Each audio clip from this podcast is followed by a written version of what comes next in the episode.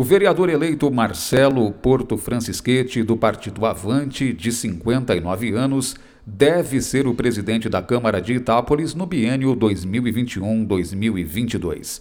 É o que indica a chapa apresentada na Câmara Municipal na manhã de quarta-feira, dia 30 de dezembro.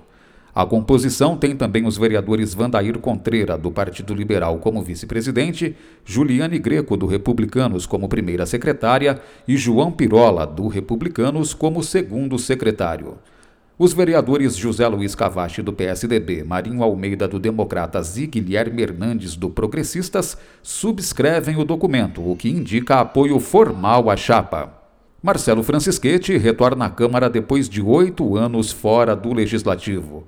Com a eleição de 15 de novembro de 2020, vai chegar ao sexto mandato como vereador.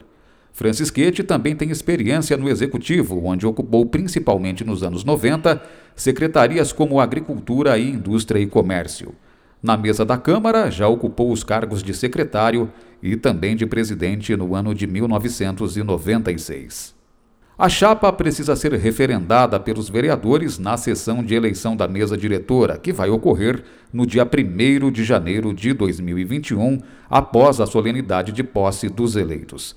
A sessão ocorrerá no Cine Teatro Geraldo Alves às 10 horas da manhã, mas sem a presença do público em geral e com transmissão ao vivo nas redes sociais YouTube e Facebook da Câmara Municipal de Itápolis, onde todo mundo pode acompanhar.